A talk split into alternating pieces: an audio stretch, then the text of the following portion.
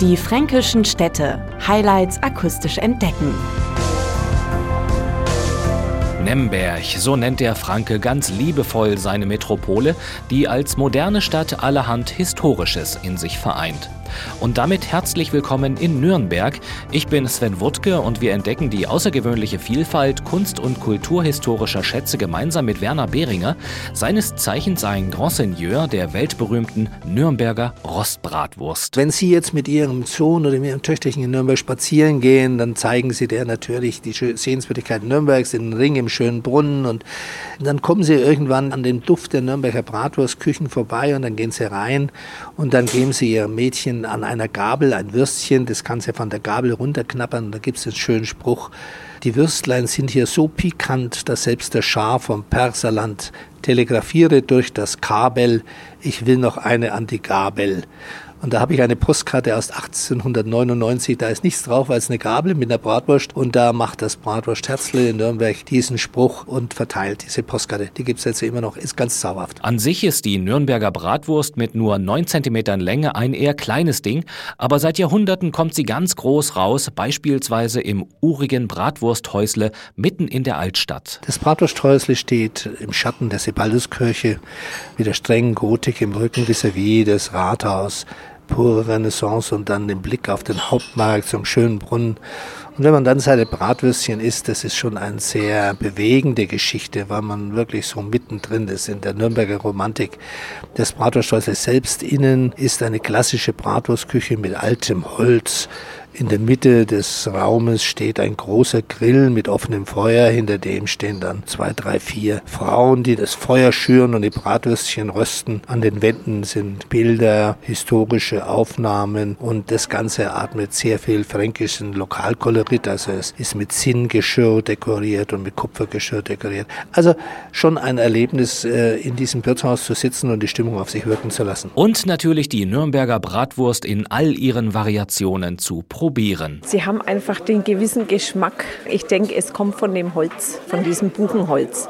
Und dann außerdem, wenn man hier vorbeigeht, immer dieser Duft das ist ein Lebensgefühl, ja. Die wird hier, glaube ich, auf dem Buchenholzgrill gegrillt und nicht einfach in der Pfanne angebraten und deshalb schmeckt das Ganze nochmal gegrillt und rauchig und das ist nochmal was Besonderes. Ich esse selber gern eben saure Zipfel. Der Sud ist wunderbar. Es ist zwar sehr einfaches Essen, aber ich mag das sehr gern, weil es bekömmlicher ist als gebraten. Und ein armes kleines Würstchen ist es halt manchmal auch, wenn es da so verlockend aufgespießt ist und wird noch betrachtet mit einem wehmütigen Blick und dann beißt man hinein und sagt, wow. Wer sich also im Bratwursthäuschen Häusle oder in einer der vielen anderen Bratwurststuben gestärkt hat, der ist bestens gerüstet, auf Entdeckungstour zu gehen.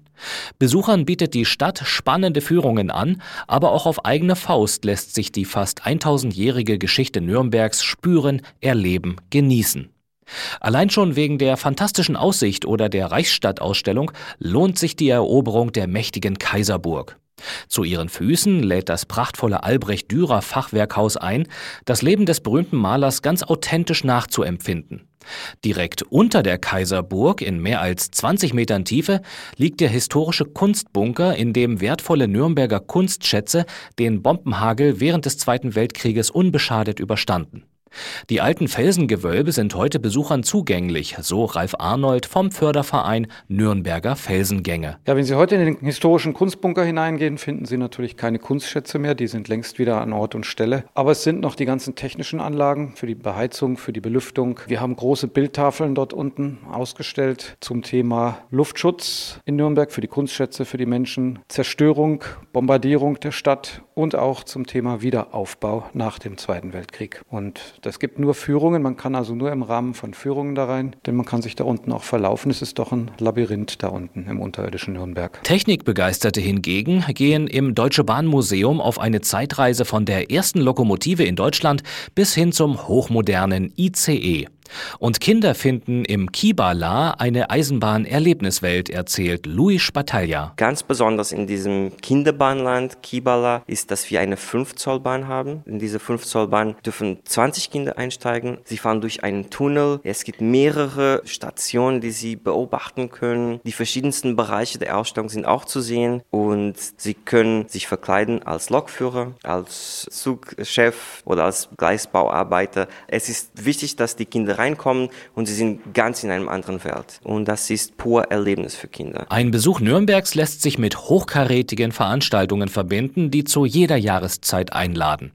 Ob der weltberühmte Christkindlesmarkt, das Badentreffen als Open-Air-Musikfestival, die Blaue Nacht als eindrucksvolles Kunstspektakel, die Nürnberger Volksfeste oder Rock im Park, die Events locken jedes Jahr ein Millionenpublikum in die Frankenmetropole. Und zu Nürnberg gehört natürlich auch eine gepflegte Bier- und Brauereitradition, die beispielsweise in der Hausbrauerei Altstadthof zu erleben ist.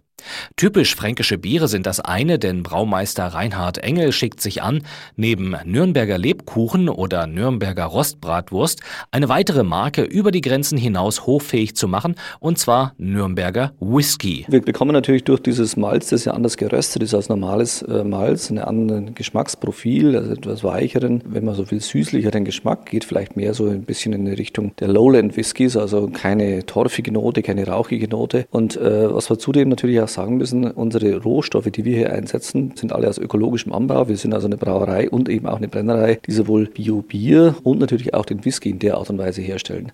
Und damit sind wir schon einzigartig, nicht nur beim Bier, sondern eben auch beim Whisky, weil in der Form gibt es in Deutschland nicht ein zweites Mal. Neben den zahlreichen kunst- und kulturhistorischen Attraktionen besticht Nürnberg auch mit viel Natur zum Entspannen. Idyllische Plätze finden Besucher im Grün der Pegnitzauen, im weitläufigen Stadtpark oder im Luitpoldhain. Für einen Familienausflug bietet sich der Tiergarten an, der zu den schönsten zoologischen Gärten Europas zählt. Zurück zum Grand Seigneur der Nürnberger Rostbratwurst, Werner Behringer, der in seine Heimatstadt verliebt ist. Diese Altstadt ist natürlich faszinierend. Sie laufen äh, ständig an Gebäuden vorbei, die äh, Stadt- und Weltgeschichte geschrieben haben im Mittelalter. Das Albrecht-Dürer-Haus und äh, neben dem Albrecht-Dürer-Haus das Schlenkele mit dem Rauchbier und dann spazieren sie den Burgberg runter und dann kommen sie an diese Balduskirche und dann kommen sie über die Fleischbrücke und links und rechts sind irgendwelche Cafés und Gaststätten. Also Nürnberg hat eine ganz charmante Meile, die man laufen kann äh, und an dem man jeden Tag und zu jeder Jahreszeit immer eine besondere, schöne, frische Qualität kriegt. Sie laufen ja direkt über den grünen Markt, sprich über den Hauptmarkt in Nürnberg. Und überall gibt es was zum Probieren und zum Festsperren. Also Sie sind in Nürnberg mit Essen und Trinken in Franken auf der sicheren und guten Seite. Und als kleinen Geheimtipp empfiehlt er Gästen Mittelalter-Flair am Königstor. Es gibt am Bahnhof oben einen Handwerkerhof, in dem Handwerker arbeiten und denen man beim Arbeiten über die Schulter schauen kann. Das ist auch eine kleine Lebküchenerei, wo man noch frische Lebkuchen mitnehmen kann. Und es ist auch eine kleine Weinstube da, wo man noch einen kleinen Schoppen Frankenwein trinken kann, bevor man Nürnberg erobert.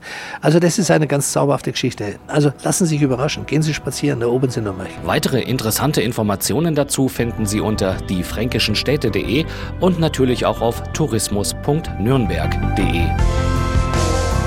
Die fränkischen Städte. Highlights akustisch entdecken. Diese Produktion wurde unterstützt durch den Europäischen Fonds für regionale Entwicklung.